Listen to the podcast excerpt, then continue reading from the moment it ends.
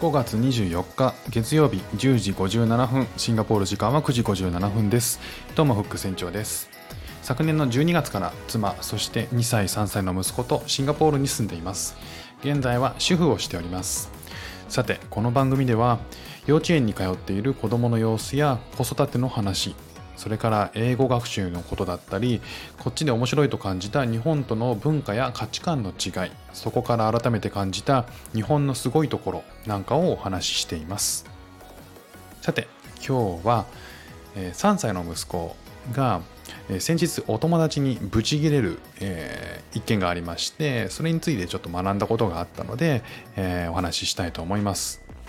え、子供ってえー、特にちっちゃい頃はねあの親のことをよく見ているなと、えー、そしてそこからね学習をすごくしていく、えー、それはあの前々から分かってはいたんですけれどもでそれがね、えまあ、目の当たりにしてそれは良いこともあれば悪いこともあるなと、ね、改めて気づいたきっかけになったので、えちょっとお話しします。え先日ねえー、幼稚園から帰ってきた、あのー、後にですねプレイグラウンドで遊んでたんですね。あのプレイグラウンドで公園なんですけどそこで遊んでました。で最近あの同じ学年のお友達とかもね、えーと同じ敷地内に住んでいることも分かって時々偶然あの時間があってあの一緒に遊ぶことも増えてねすごく楽しそうなんですよね。それが僕にとっては、えー、めちゃめちゃ良かったなと。息子も楽しそうに遊んでね、えー、友達もできてえー、毎日あの今日もね幼稚園から帰ってきて本当楽しかったよっていう風にね言ってくれてすごく良かったなって思っている今日この頃なんですけども先日あのそんな中で、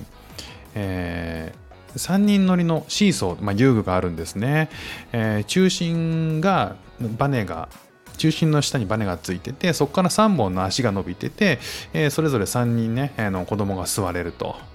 えー、1人ずつ座って3人で遊ぶ、まあ、シーソーのようなものなんですけどもその中心に乗ってねバランス遊びをすることもできる。っていうそんなね遊具があります。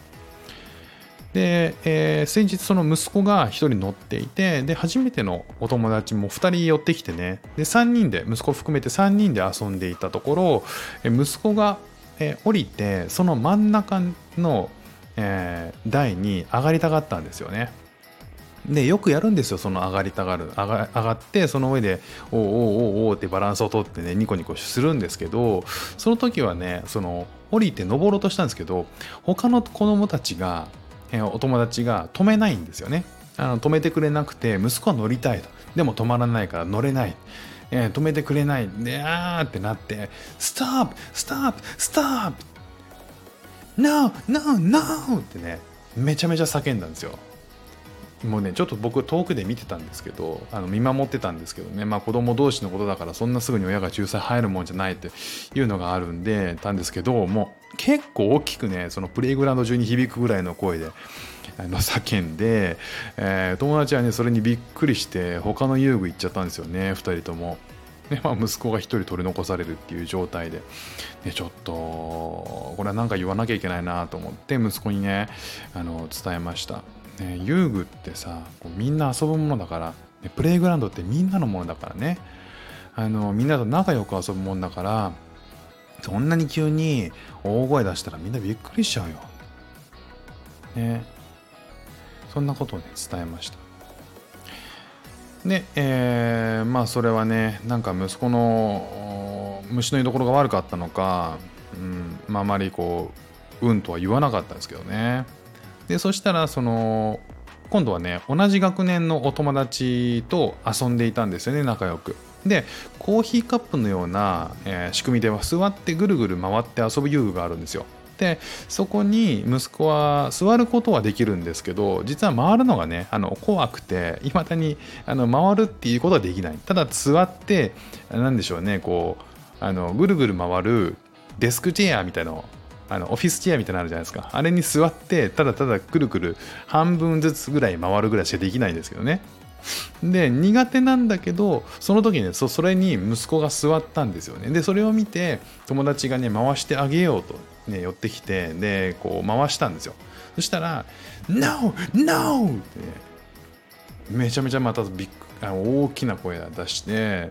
えー、否定してでその手を突っぱねてね。友達のね。でびっくりしてね友達が。あのしばらく呆然とこう立ち尽くしちゃってね。かわいそうだなとか思って女の子だったんですけど。でその後あの親の元にね走って行っちゃったんですよね。そのその子が。でもうね2回目だからいやもうねそんなに大きな声で言うことないから。びっくりして友達行っちゃったじゃんって。そんなにねあのいきなり大声で親声でノーって言ったらね遊んでくれなくなっちゃうよって。言ったんですよ。もうプレイグラウンドはあくまみんなで遊ぶもんだから。って言ったんですね。でまあそのことがちょっと気になってその晩ねそのことを妻に話したんですよ。で妻も確かに気になってると最近。あの最近っていうか確かに時々そうなるよねっていうことは気になってたらしくて。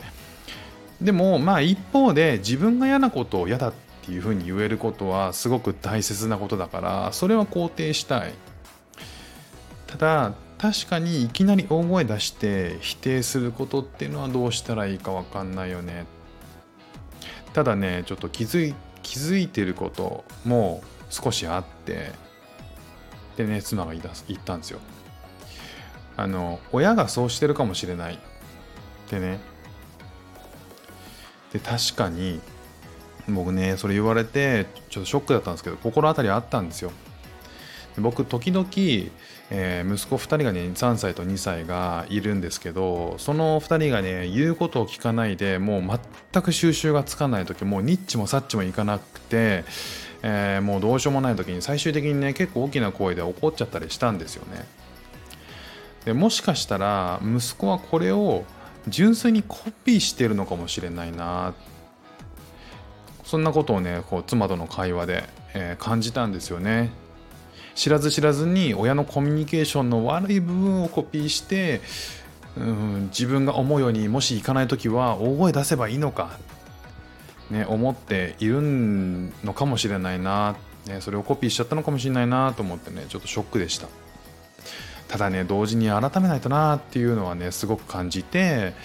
えー、それ以降ね改めてるんですけど翌日ね幼稚園の先生にこう妻が質問してくれたんですよ。えー、こういうことあったんだけど幼稚園ではどうですかって。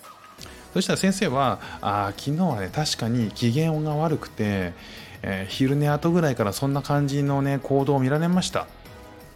ただねあんま気にしてないです。この年齢にはねよくあることなんで。っていうふうに言ってくれたんですよねまあそれを聞いてまあ純粋にすごく安心した部分はあったんですけど、えー、もちろんねそのそれ以外にもやっぱりまあ親を見てるっていう風なことも、えー、ある部分はあるだろうなって思ったのでそれ以降はね改めてますが、えー、それ以来はね息子のその態度っていうのは見られてないんですよね。うんだからやっぱり親のコミュニケーションっていうのはすごくコピーされるのかもしれないなと、ね、気づかないうちに子供との行動で気にかかるものっていうのは実はねこう自分のコピーなのかもしれないと思って自らの行いを振り返るっていうことがまず大事かなというふうに思いました。で子供にとって親っていうのはあまりにも大きい存在ですからね。子供はかなり親を見てるし悪いことももちろん逆に良い習慣もそうだと思うんですけどね。まあだから